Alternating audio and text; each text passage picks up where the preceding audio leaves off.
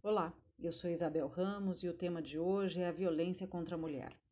No início deste ano, me deparei com uma publicação no jornal da USP, onde professoras discorriam sobre o tema da violência contra a mulher.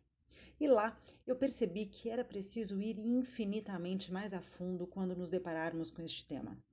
As educadoras alertavam com veemência sobre o fato de convivermos historicamente com uma lacuna na produção de dados nacionais que fossem capazes de mostrar as dimensões da violência contra a mulher.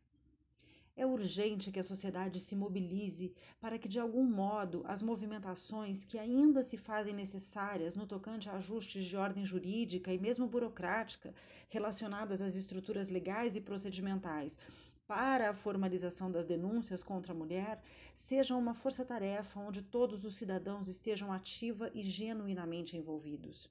A luta por um sistema integrado de dados, bem como a continuidade dos esforços para que o Cadastro Nacional de Violência Doméstica, inicialmente implantado lá em 2009, tenha seu alcance em todo o território nacional, são assuntos que devem ser trazidos à ordem do dia.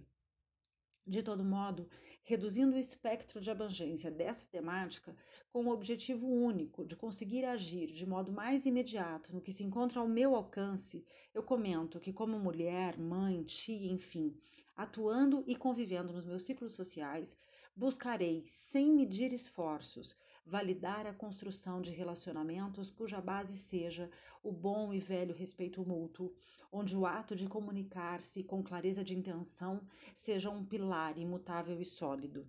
Tenho a convicção de que, se formos capazes de promover, no seio das nossas famílias, uma educação que prime por uma autoestima sólida, isso será, na linha do tempo, um atenuante para tantas atrocidades. E se os juristas criminalistas têm razão e é o escândalo do mundo que torna determinada conduta ilícita ou não, vamos começar a gritar. Vamos incentivar que nossas meninas e meninos se escandalizem e verbalizem e que estejamos atentos e apostos para direcioná-los com a prontidão que o assunto requer. Isto falando sobre o prisma da mãe. E como bem disse Jacira Mello, mestre em ciência da comunicação, a violência contra as mulheres é mais presente do que se imagina aqui e em qualquer parte do planeta, não conhece barreiras geográficas, econômicas e sociais e acontece cotidianamente.